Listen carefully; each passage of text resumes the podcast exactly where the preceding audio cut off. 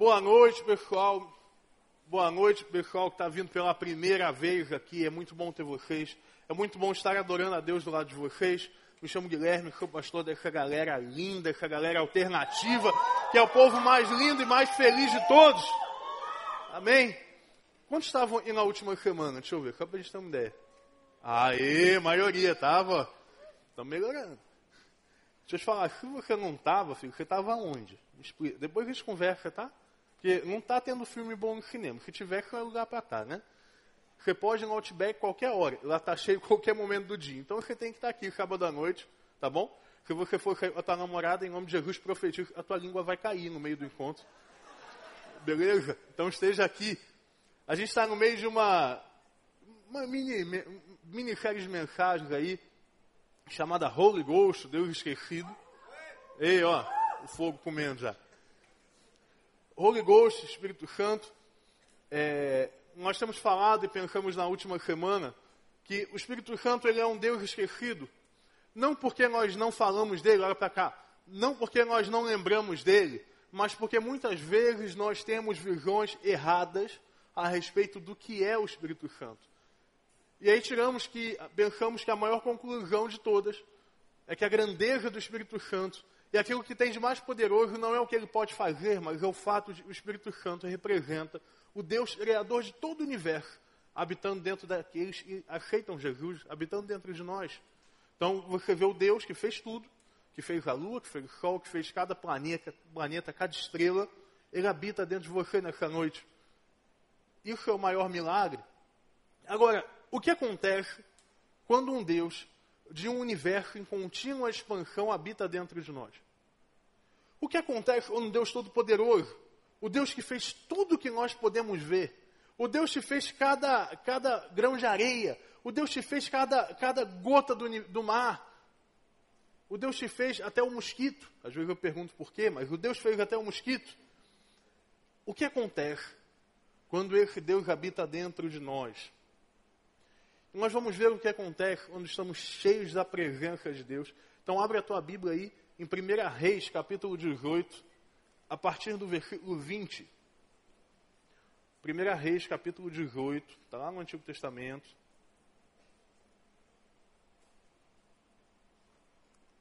Primeira Reis, capítulo 18, versículo 20.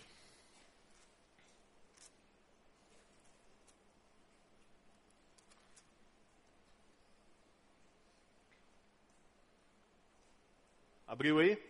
Você que não tem Bíblia pode acompanhar na tela com a gente. Acabe convocou então todo Israel e reuniu os profetas do Monte Carmelo. E Elias dirigiu-se ao povo e disse: Até quando vocês vão oscilar para um lado e para o outro?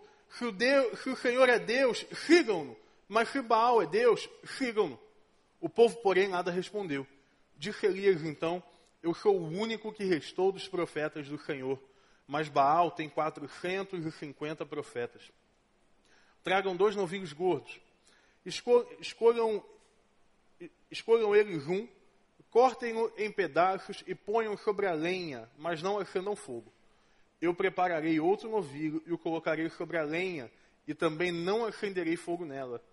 Então vocês invocarão o nome do seu Deus, e eu invocarei o nome do Senhor, o meu Deus. O Deus que responder por meio do fogo, esse é o Deus. Então o povo disse: O que você disse é bom. Elias disse aos profetas de Baal: Escolham um dos novilhos e preparem no primeiro, visto que vocês são tantos. Clamem pelo nome do seu Deus, mas não acendam fogo. Então pegaram o novilho que, eles, que lhes foi dado e o prepararam. E clamaram pelo nome, nome de Baal desde a manhã até o meio-dia. Ó Baal, responda-nos! Eles gritavam e dançavam em volta do altar que haviam feito mas não houve nenhuma resposta, ninguém respondeu. Ao meio-dia, Elias começou a zombar deles. Gritem mais alto, já que ele é um Deus, quem sabe está meditando ou ocupado ou viajando. Talvez esteja dormindo e precise ser despertado. Então baixaram a gritar mais alto e a ferir-se com espadas e lanças de acordo com os costumes deles, até sangrarem. Passou o meio-dia e eles continuaram profetizando em transe até a hora do sacrifício à tarde. Mas não houve resposta alguma, ninguém respondeu, ninguém deu atenção. Então Elias disse ao povo: Venham para perto de mim se aproximem.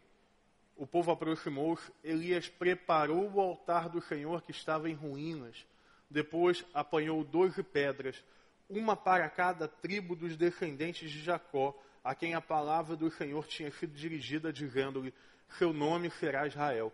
Com as pedras construiu um altar em honra ao nome do Senhor e cavou ao redor do altar uma valeta na qual poderiam ser semeadas duas medidas de semente.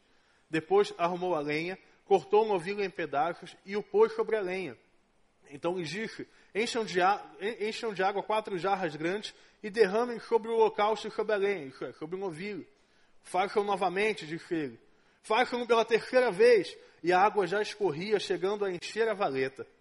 A hora do sacrifício, o profeta Elias colocou à frente do altar e orou: Ó Senhor, Deus de Abraão, de Jacó, que hoje fique conhecido que tu és Deus em Israel e eu sou o teu servo e que fiz todas estas coisas por tua ordem. Responda-me, ó Senhor, responda-me, para que o teu povo saiba que tu, ó Senhor, és Deus e que fazes o coração deles voltar para ti. Então o fogo do Senhor caiu e queimou completamente o holocausto, a lenha, a pedra e o chão, e varreu e também secou completamente a água na valeta.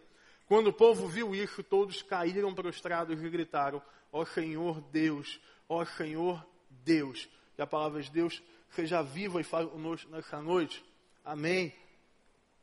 Esse texto é um texto difícil, por isso eu preciso da tua ajuda, da tua atenção, para você não perder um pouquinho do que está rolando, para não perder nada que a gente vai estar tá falando, porque o texto ele é grande, é um texto que não é tão simples, tá? Elias vive numa realidade em que as tribos de Israel estavam adorando não somente a Deus, mas estavam adorando a outro Deus chamado Baal. Baal era, segundo eles, um Deus também poderoso, e eles se dividiam entre a adoração ao seu Deus Criador e a adoração a Baal. Estavam ali divididos. E Elias, incomodado com aquela situação, após vários acontecimentos na história de Israel, que eu não, não vou contar para não tomar muito nosso tempo, Elias tem um, uma irritação, um desconforto, uma inquietação e vai confrontar aquele povo. E confrontando o povo, ele diz o seguinte: vocês não se decidem. Se adoram a Deus, adorem a Deus, mas se adoram a Baal, adorem a Baal. Palavra forte que eles falam. Porque eles estavam ali em cima do muro, nem aqui, nem ali, nem lugar, nem outro. Eles não, não, não tinham uma decisão, eles não adoravam um só Deus, mas eles achavam que poderiam adorar a dois senhores. E Elias desafia então os 40, mais 40 profetas de Baal. Só havia restado o Elias, profeta do Senhor. E Elias faz um desafio surpreendente. Vamos colocar uma, um carneiro em cima do altar. E o Deus que mandar fogo é o Deus verdadeiro. Guilherme, o que essa palavra que está no Antigo Testamento, onde o Espírito Santo ainda não havia sido parte da igreja, mas não havia igreja ainda, tem a ver com o Espírito Santo, que só é narrado lá no Novo Testamento como um Deus, como Deus habitando em nós. O que tem a ver uma palavra com a outra? O que tem a ver um contexto com o outro? No Antigo Testamento, o Espírito Santo não, é, é, não, era, não era uma promessa ainda, ele não havia sido. É, é, ele não, não havia tomado a igreja, não havia tomado os crentes. O Espírito Santo ainda não fazia parte de, de, de nós, ele não habitava em nós. Bom, então que palavra louca é essa? Pois bem, o fogo na Bíblia tem pelo menos dois significados: juízo e poder. Fogo na Bíblia significa duas coisas, sempre. Ou, na maioria das vezes, uma das duas. Fogo, e juízo e poder. Nesse caso, nós não estamos vendo uma palavra em que fogo, como foi em Sodoma e Gomorra, por exemplo, representava juízo. Nós vemos aqui que o fogo seria a manifestação do poder de Deus. Porém, Jesus, o, o, Jesus também, no Novo Testamento, nós vamos ver isso de uma forma linda, ele nos promete haveria um Espírito Santo.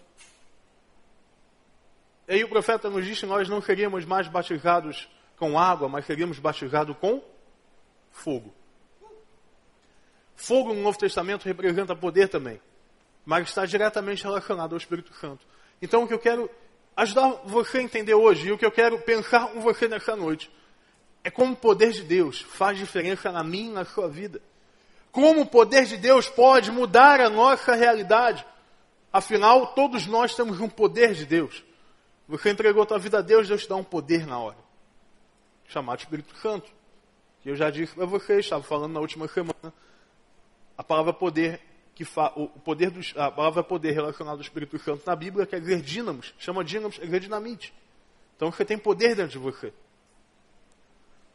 Mas, Guilherme, o que é essa palavra meio doido? Esse confronto entre Elias e os profetas de Baal vão nos mostrar sobre o poder de Deus.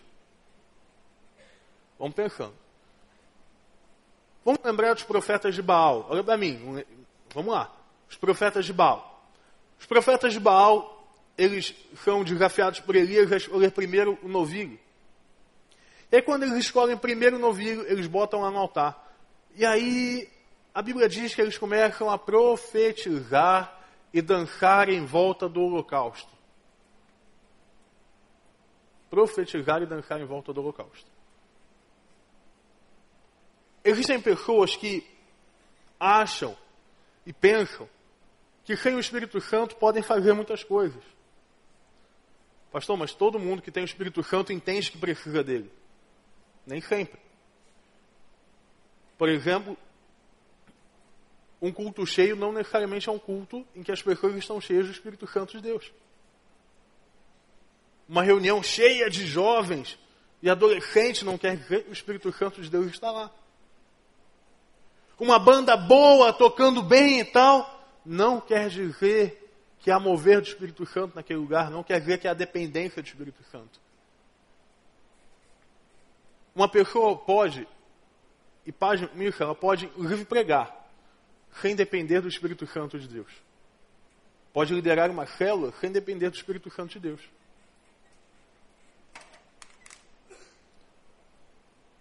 Nós temos habilidades que são naturais. E alguns de nós têm habilidades, e são as habilidades nata para um líder, né? Comunicativo e tal, como se o líder fosse só isso. Mas, vamos dizer, o líder que a gente imagina é aquele cara comunicativo, que fala bem, que se relaciona, carismático e tal. Esse líder pode executar tarefas, inclusive dentro da igreja, sem depender do Espírito Santo.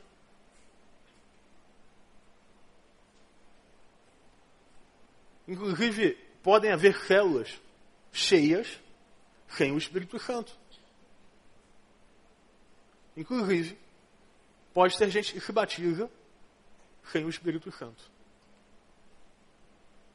Pastor, que palavra louca é essa? É realidade. Existem pessoas que são levadas por um momento, que são levadas por um emocional, e que por mais que tenham conversas e preparações, às vezes se batizam e não são crentes. Isso acontece, gente. Pastor, a igreja permite. Meu irmão, a pessoa é acompanhada, a pessoa é escutada. Nós vemos frutos, mas muitas vezes não passam de frutos vazios. Fato é, por que, que eu tô, estou dizendo isso para você? Você pode passar a tua vida inteira sem depender do Espírito Santo e estar na igreja, liderar dentro dela. Só que existe um problema porque a palavra de Deus diz que não vencemos e não fazemos nada por força nem por violência, mas pelo poder do meu Espírito. Então o que você pode fazer sem o Espírito Santo é até produzir resultados, é até ir bem em algumas coisas. Você pode até viver eticamente correto, você pode não pecar muito, você pode nem ser muito viciado em muitas coisas. Você pode ter uma família estruturada, sem depender do Espírito Santo. O problema, querido, é que quando você não depende do Espírito Santo, você depende de você. E sabe o que a Bíblia diz sobre isso? Maldito do homem e confia no homem. Muitas vezes nós achamos que podemos fazer as coisas sem depender de Deus. E esquecemos o Espírito Santo. Guilherme, mas eu tô, eu tô orando e eu não sinto Deus na minha vida. Eu estou realmente de joelho lutando. Mas eu não sinto Deus na minha vida. Eu estou aqui nesse lugar e eu vejo o pessoal com a mão levantada, chorando, ajoelhada, gritando aleluia, glória a Deus, uhul, seja lá o que for, mas eu estou vendo uma banda tocando razoavelmente bem com uma luz brilhando. Os profetas de Baal, notem que a Bíblia diz que eles profetizavam. Sabe o que, Elias fazia? Profetizava. Inclusive, os profetas de Baal dançavam em volta do altar. Pá, dançavam. Eles adoravam. Não a Deus, mas adoravam.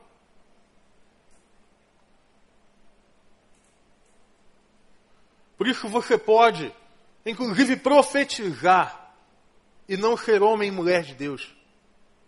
Só que você não faz em nome de Deus.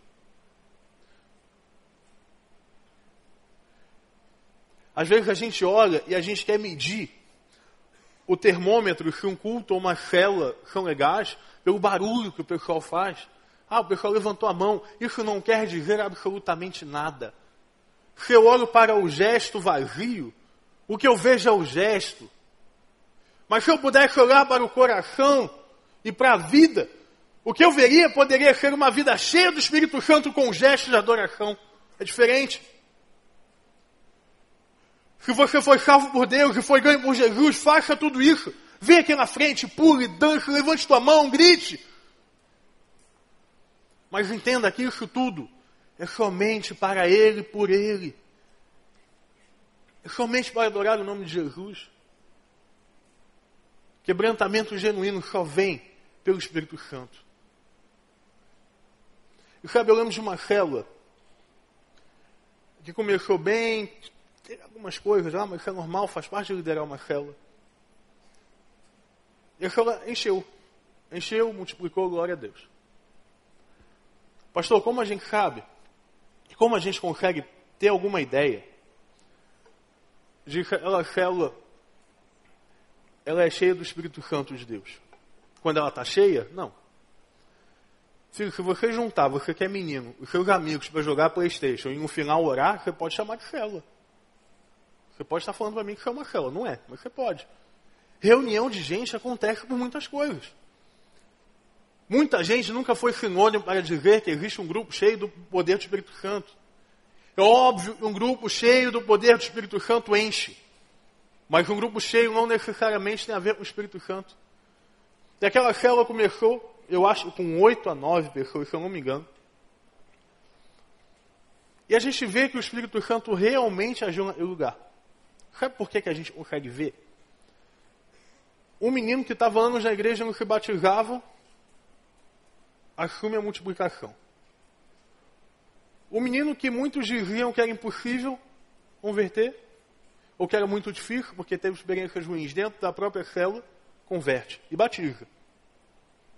Uma menina passa por, por talvez o pior ano que ela passou na vida, e no final assume como líder da célula. Um outro vivia dentro de uma família de crentes, mas talvez não fosse um. E se batiza. Bota para minha foto, a gente conseguiu. Aí, ó. Está falando da célula da Thaís e do Luiz. Você pode aplaudir o nome do Senhor por essa célula aí?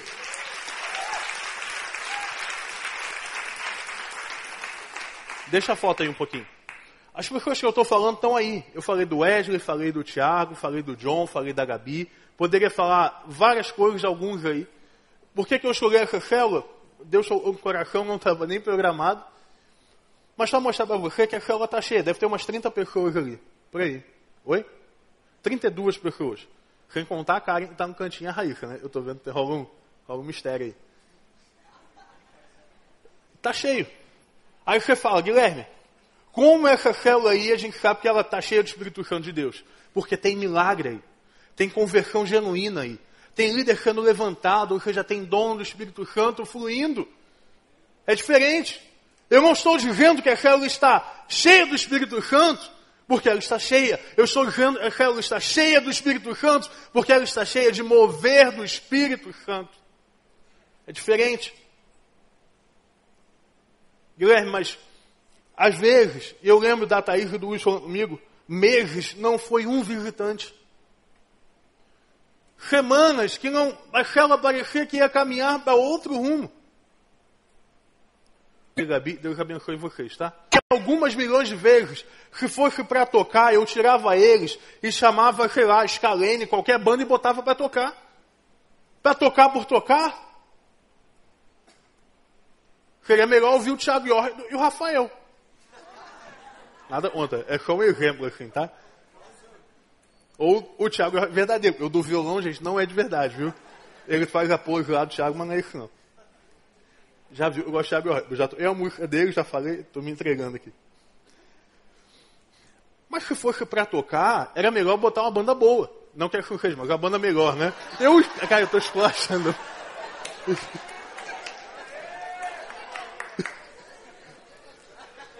Eu vou ser linchado no final. Pessoal, deixa eu explicar. Uma banda, assim, muito, muito, muito melhor. Porque vocês já são muito, muito bons, tá? É, pronto. Vou continuar pregando? Deixa? Beleza. Seria melhor colocar uma banda de profissionais, enfim. Se fosse pra... Pô, eles não são... Gente, questão... Eles não são profissionais, tá? Profissional eu posso falar. Seria melhor botar um apresentador para pregar. Pronto, mil jeitos. Pronto. Era melhor chamar alguém que falasse bem, um animador de auditório. Seria muito mais fácil. Porque tecnicamente talvez estivesse mais habilitado. Mas por que não é importante só que o músico toque bem? A Bíblia diz que o músico precisa tocar e tocar bem. Agora, é importante que antes desse músico tocar bem, ele seja cheio do Espírito Santo de Deus. Você entende então a diferença? Você pode fazer coisas para Deus, achar que vive para Deus, pode até orar, mas não depender e não viver o poder e o sobrenatural de Deus na tua vida. Mas pode acontecer o contrário.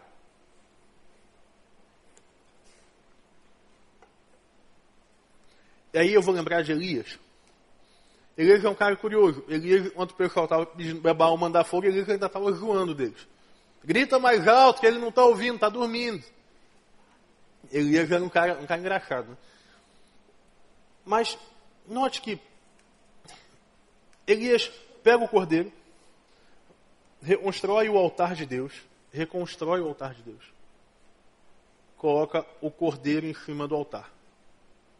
Pede para que encham vasilhas de água, quatro vasilhas de água, e que joguem uma vez, depois encham de novo, joguem de novo, depois encham de novo, joguem de novo. Tinha pedra, um cordeiro, todo molhado, e água. 400 profetas contra Elias. Por isso eu acho que Elias era um cara, no mínimo, brincalhão. Elias já estava em desvantagem. Elias não precisava de mais desvantagem. Elias não precisava estar mais frágil, porque ele já estava frágil. Elias não precisava estar mais vulnerável, mais quebrado, em mais desvantagem, porque ele já estava. Mas mesmo assim, ele joga água. E Elias nos ensina um primeiro ponto muito importante. Primeira coisa, se eu quero experimentar o poder de Deus, eu tenho que depender de Deus, não das coisas não das situações. Às vezes a gente está seguindo e, e, e caminhando com Deus mesmo, mas as coisas não vão muito bem. Às vezes nós começamos alguns projetos e nós falamos: olha, isso é impossível. É impossível, não dá para sonhar isso. Olha para cá, não dá para imaginar. O que eu estou pedindo para Deus é loucura. Porque existem um mar de situações na minha frente. Talvez você esteja vendo o seu desafio como um altar de pedras com um cordeiro cheio de água. E, falando, e, e pedindo a Deus para queimar aquilo. A água não queima, a água apaga o fogo. Às vezes Deus vai colocar desafios na tua vida que parecem impossíveis. Às vezes Deus vai colocar verdadeiras paredes diante de você e você vai achar que é impossível. Às vezes Deus vai colocar um mar inteiro na sua frente. E você vai falar é impossível. Às vezes Deus vai colocar imensos desafios e você vai continuar falando é impossível. Eu jamais vou conseguir. Eu jamais vou conseguir passar na prova. Eu jamais vou conseguir ganhar essa pessoa para Jesus. Eu jamais vou conseguir liderar uma célula. Eu jamais vou ser um crente de verdade. Eu jamais vou me libertar desse pecado. Eu jamais vou ver a minha família restaurada. Eu jamais vou ver o Brasil diferente, porque é impossível. Mas eu gosto desse Deus que é o Deus do impossível. E se está difícil, às vezes Deus deixa um pouquinho mais difícil para que você passe pelo impossível. E no final você diga: Eu passei pelo impossível, glória ao nome do Senhor que me levou e me fez atravessar o mar, porque diante do mar ele abre, se não dá para abrir, ele te faz atravessar, se tem um muro na frente, ele derruba, porque o Deus de impossível te leva para lugares impossíveis. Se eu dependo do Espírito Santo de Deus, eu não fico parado. Eu não fico no mesmo lugar mas eu tenho que atravessar, eu tenho que fazer o novo, eu tenho que fazer aquilo que as pessoas falam que não dá para fazer. Eu tenho que ir adiante, porque o que o Espírito Santo faz é me dar poder, porque o Deus que criou o céu e a terra habita dentro de mim e me dá poder. E aí eu lembro do Novo Testamento, da, do livro de Atos, como aquela igreja experimentou o sobrenatural de Deus, como aquela igreja experimentou milagre. Pedro foi preso, a igreja orou, preso, o, o, Pedro foi liberto. Paulo, que era o maior perseguidor, se converte e vira missionário. Milagres, milagres, milagres na igreja. Sabe o que, que acontece quando nós somos cheios do Espírito Santo? Nós atravessamos o impossível. E aí nós começamos a ver enfermos sendo curados, doentes sendo curados, pessoas sendo libertadas, escravos sendo libertos, presos sendo libertos, gente que ia para o inferno e está indo agora ficar ao lado do Senhor. Nós vemos milagres. Guilherme, uma vez, outros já falaram para mim, tem pouco tempo, olha, eu queria compartilhar com você aqui eu orei pelo filho do porteiro do meu prédio. Cara, ele veio orar falando, o moleque foi curado.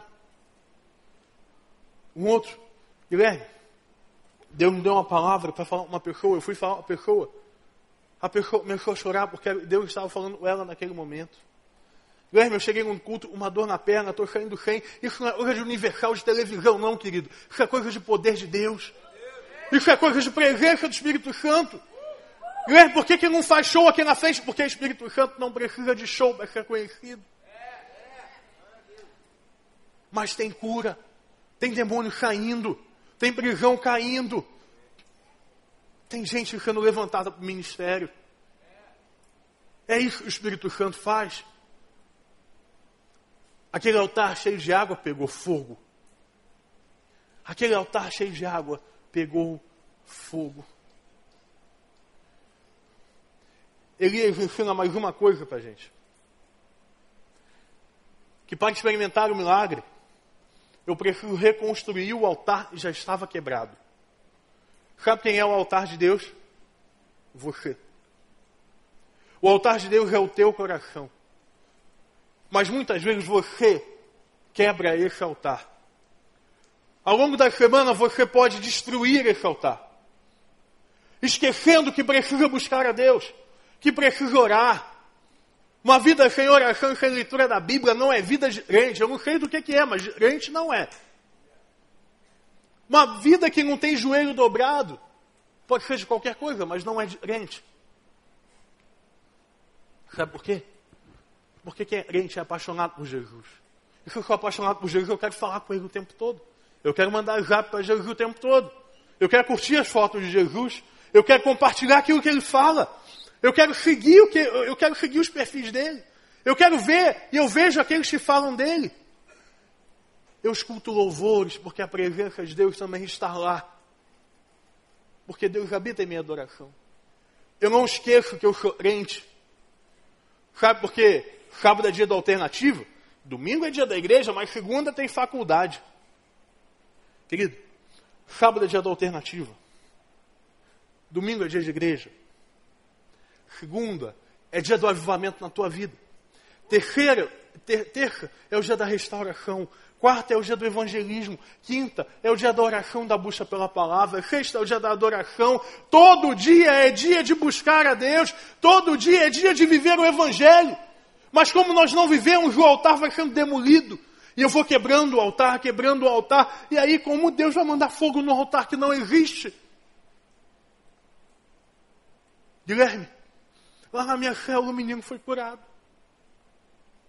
Mas eu não participei de nada. Por quê? Porque o teu altar está quebrado, meu irmão. E quando o teu altar está quebrado, você vê queimar o altar do outro, mas não vê queimar o seu. Quando o altar está quebrado, você vê milagre no altar do outro, mas não vê no seu. Tem gente, às vezes, e vem chorando para mim, pastor, eu preguei para aquela pessoa há um ano e ela não converteu. Chegou um outro cara da igreja, pregou e converteu na mesma hora. Por quê? Porque quem converte não é a tua palavra, é o Espírito Santo. E se o altar está quebrado, não tem dependência do Espírito Santo. Se o altar está quebrado, não tem poder. Se não tem poder, não tem palavra e converta ninguém. Mas eu conheço muito da Bíblia. Parabéns, você é só um conhecedor da Bíblia. Sabe a diferença entre conhecedor da Bíblia e um cristão crente genuíno? Porque o crente ele conhece a Bíblia e aplica aquilo que está na Bíblia. Entende? Porque, ó, deixa eu falar um negócio, olha para cá. Conhecer a Bíblia, Satanás sabe de uma ponta a outra. Tá? Eu conheço alguns ateus que sabem mais a Bíblia do que um monte de crente. Mas são ateus. E Satanás, você sabe quem é. Então pare de somente ler a Bíblia através, para buscar crítica, para buscar. Tem gente que abre a Bíblia igual horóscopo. O que o senhor tem para mim essa semana? Vamos lá. Ah, o livro tem crente e o horóscopo, tá? Nada contra. Nada, tudo contra, né? mas depois fala disso. Eu estou enrolado hoje, estou me enrolando. Esse vídeo não vai para a internet, já está indo. Legal. Então, gente, não cortem esse pedaço, tá? Enfim. Tem gente que abre a Bíblia e acha que é guia. E aí acha que, que acha que está indo, sei lá, atrás de não sei o quê. Ah, me diga o que eu farei essa semana. Me diga qual é o meu caminho. Me diga qual é a minha profissão. Querido, a revelação de Deus só acontece quando o altar está inteiro. Deus só se revela quando o altar está inteiro. Por isso, nessa noite, reconstrua o seu altar. Você quer sentir poder do Espírito Santo na tua vida? Quer sentir diferente? Quer ouvir Deus falar como se fosse alguém aqui do seu lado? Reconstrua o altar da sua vida. Reconstrua o altar. E não importa se esse altar está cheio de água, porque Deus manda fogo se o altar estiver inteiro. Mas sabe, existe um último ponto que Elias nos ensina. Olha para mim. Esse último ponto Eu quero encerrar essas duas séries sobre o Espírito Santo com esse último ponto. Esse último ponto que Elias vai ensinar para a gente, olha para mim, é um, para mim, é, é tudo aquilo, é o ápice, é o total do que podemos falar a respeito do Espírito Santo. Aquilo que Elias nos ensina, para mim, é o que há de mais importante em tudo aquilo que o Espírito Santo pode fazer na tua vida. E eu quero encerrar essas duas mensagens com esse último ponto, dizendo que o Espírito Santo, o Espírito Santo, cria uma igreja sobrenatural. O Espírito Santo cria uma igreja sobrenatural. Sabe o que é ser sobrenatural? Trancada dentro de casa Volta do retiro, a mãe dela me procura o que vocês fizeram. A minha filha, que segunda-feira estava em pé se maquiando para ir para a escola. A menina foi curada da depressão em um final de semana sem um remédio, sem um psicólogo. Guilherme, o que é isso? É poder de Deus. Não tenha medo do poder de Deus. Não tenha medo do que Deus pode fazer através da sua vida. Não se importe que as pessoas estão falando. Sabe algum local que eu estudei teologia, as pessoas falavam para mim, você é pentecostal? Eu falei, sou filho, sou cheio do Espírito Santo de Deus. E aí eu não acho que tem impossível. Porque viver com Deus, viver com o poder de Deus, com o altar, o altar queimando fogo. E falando, tá, é possível. Querido, quando o Espírito Santo toma a igreja, a igreja vira um mover sobrenatural. E aí sabe o que acontece? Lá nos anos 80, essa igreja começou com 24 membros, mas 12 estavam afastados. E nós estamos em 2017 chegando aos 6 mil membros. Sabe o que é isso? É igreja sobrenatural. Começar setembro com 30 células, vamos passar de 120 no final do ano. Isso é igreja sobrenatural. Chegar no meio da crise e falar: olha, nós precisamos ampliar o templo. Isso é sobrenatural. Olhar para você e ver você como homem, uma mulher de Deus que vai mudar o Brasil é sobrenatural. Olhar para você como alguém que vai mudar a tua escola, isso é sobrenatural. Como alguém que vai lá na tua faculdade pregar para aquele ateu, isso é sobrenatural. Mas sabe, não chegue lá debatendo nada acadêmico, porque a Bíblia diz também não sei o quê. Não, filho, fala assim, o Espírito Santo é presente na minha vida, eu, eu tenho o poder dele, eu tenho experimentado a presença dele. E sabe o que acontece? o Espírito Santo pega as tuas palavras e joga uma dinamite no colo de quem ouve. Igreja sobrenatural.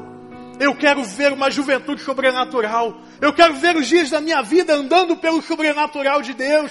Eu quero ver os dias da minha vida vendo o mar abrir, eu quero ver passar dias da minha vida vendo leprosos serem curados, paralíticos ficarem de pé, cegos verem. É isso que eu quero ver na minha vida. É isso que eu profetizo sobre a sua vida. Uma vida sobrenatural. Numa juventude que atua e vê no sobrenatural. Porque tem um Deus que é sobrenatural. É isso é o que Deus está nos chamando. Guilherme, porque pregar duas mensagens sobre o Espírito Santo. Porque Deus está falando para você seja cheio do Espírito Santo, seja sobrenatural, seja alguém que onde pisa as pessoas falam, opa, tem algo diferente nesse lugar, porque quando vai lá surfar no outsurf, as pessoas não vão pela prancha, mas elas vão, porque tem uma onda diferente que dura para sempre. Querido, mas o que Deus tem feito na sua vida? Guilherme, estou vindo pela primeira vez aqui. Estou te achando um louco, você está gritando muito.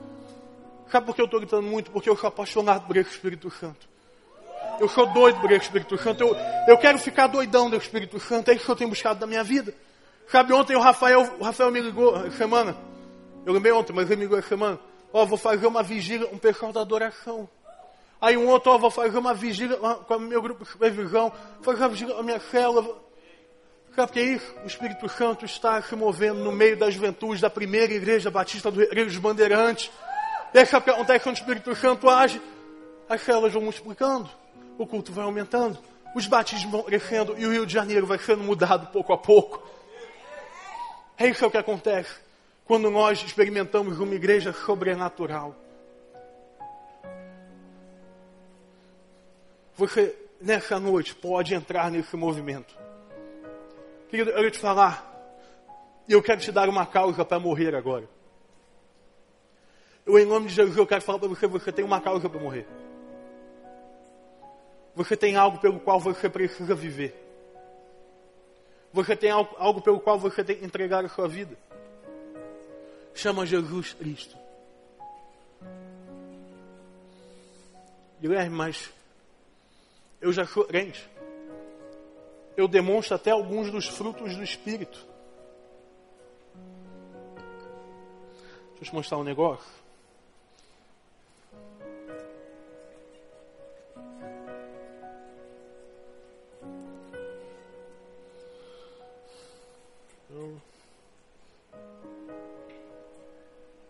Mas o fruto do Espírito é amor, alegria, paz, paciência, amabilidade, bondade, fidelidade, mansidão e domínio próprio. Mas nota o seguinte: quantos já ouviram falar sobre os frutos do Espírito? Levanta a mão, quantos já ouviram falar? Baixa com a mão. Mas eu quero corrigir algo que você muitas vezes escutou errado. A Bíblia não diz frutos do Espírito. A Bíblia diz fruto do Espírito. Se você é selado pelo Espírito Santo de Deus, você vive em amor, alegria, paz, paciência, amabilidade, bondade, fidelidade, mansidão e domínio próprio. Eu não posso viver isso aqui pela metade, porque o fruto do Espírito é isso tudo. É a paz em meio ao conflito, é o amor em meio à guerra, é o domínio próprio em meio à morte, é a amabilidade em meio à arrogância.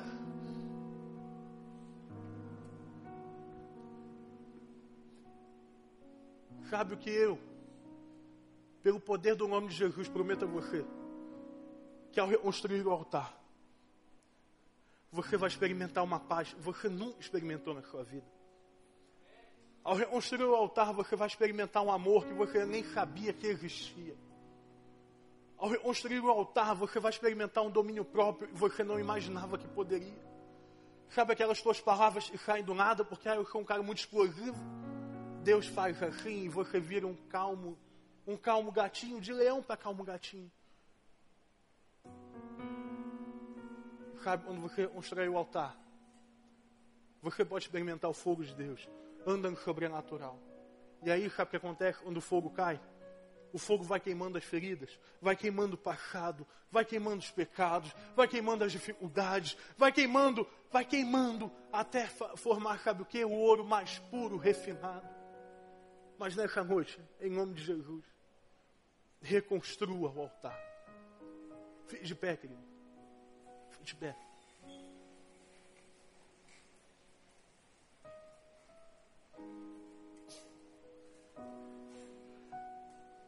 Olha para cá.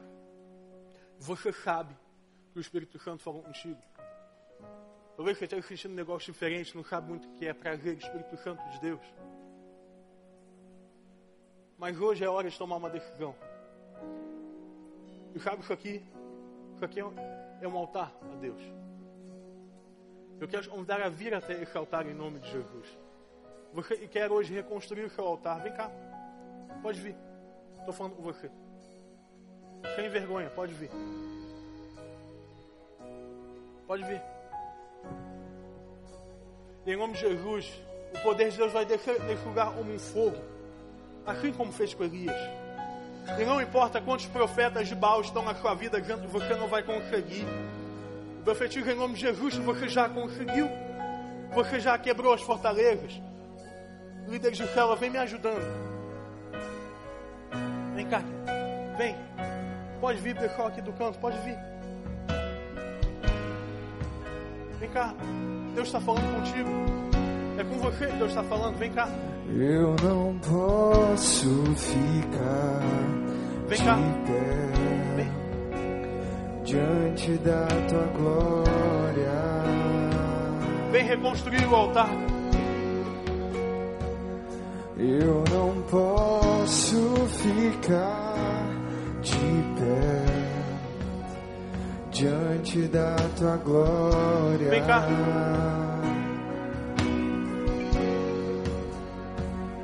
Sou teu templo, teu sacrifício, o teu altar. É com você que a gente está falando. É com você mesmo que o Espírito Santo está falando. Vem cá. Sou teu templo. Pode vir. Em nome de Jesus, está no seu lugar. Vem cá. O teu Amém. altar vem queimar eu não posso ficar de pé diante da tua glória. Líderes de célula, líder em treinamento. Vem cá. Me ajuda aqui. Eu não posso ficar de pé diante da tua glória.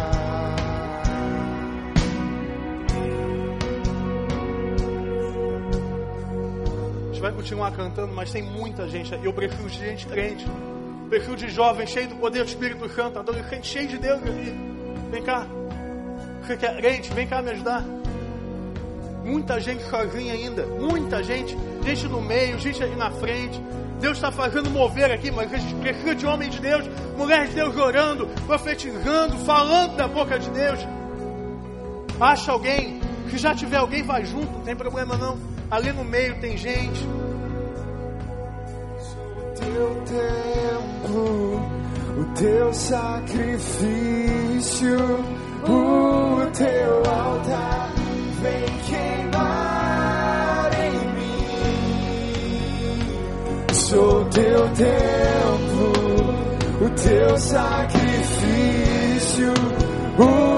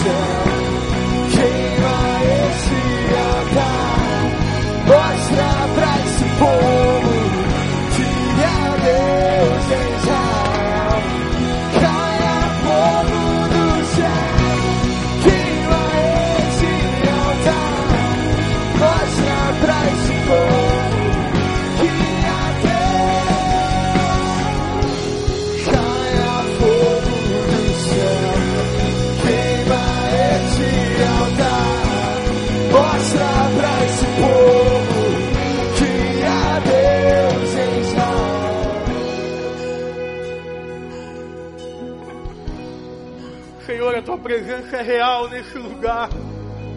Senhor, a tua presença é palpável nesse lugar. Nós podemos te sentir, nós podemos te tocar. Deus, nós sabemos que o Senhor é real e está no meio de nós. E quando o Senhor está no meio de nós, as coisas acontecem e o sobrenatural ele acontece. Ó Espírito Santo, sela vidas nessa noite, sela e batiza com fogo nessa hora. Ó Espírito Santo, faz o teu mover nesse lugar. Nós reconstruímos o altar, mas Senhor, manda fogo, manda fogo, manda fogo, manda fogo nesse altar. Que possamos queimar como brasa viva, que possamos queimar como brasa viva que possamos dizer como aquele povo: só o Senhor é Deus, só o Senhor é Deus, só o Senhor é Deus. Nós gloriamos a Ti, Deus, que o Senhor é o único Deus e que contigo essa juventude vai longe. Nós vamos experimentar milagres, vamos experimentar romper limites, vamos chegar aonde ninguém chegou, porque vamos cheios do Teu Espírito Santo. E nessa noite, no final desse movimento, desse mover teu, nós declaramos que o Brasil vai ser mudado, que o Brasil vai ser mudado, que a política vai ser mudada, que o recreio vai ser mudado, que o Rio de Janeiro vai ser mudado. Porque a tua palavra irá tomar esse Brasil através dessa juventude.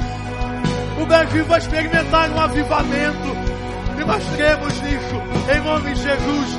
Em nome de Jesus. Caia.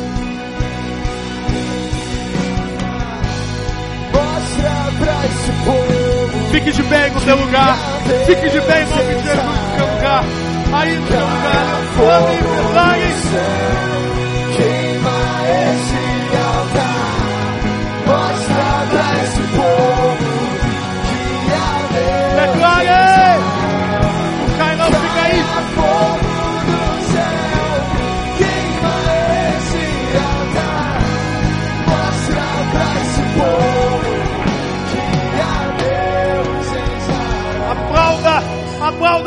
O Senhor Jesus, o Deus Criador, o Holy Ghost.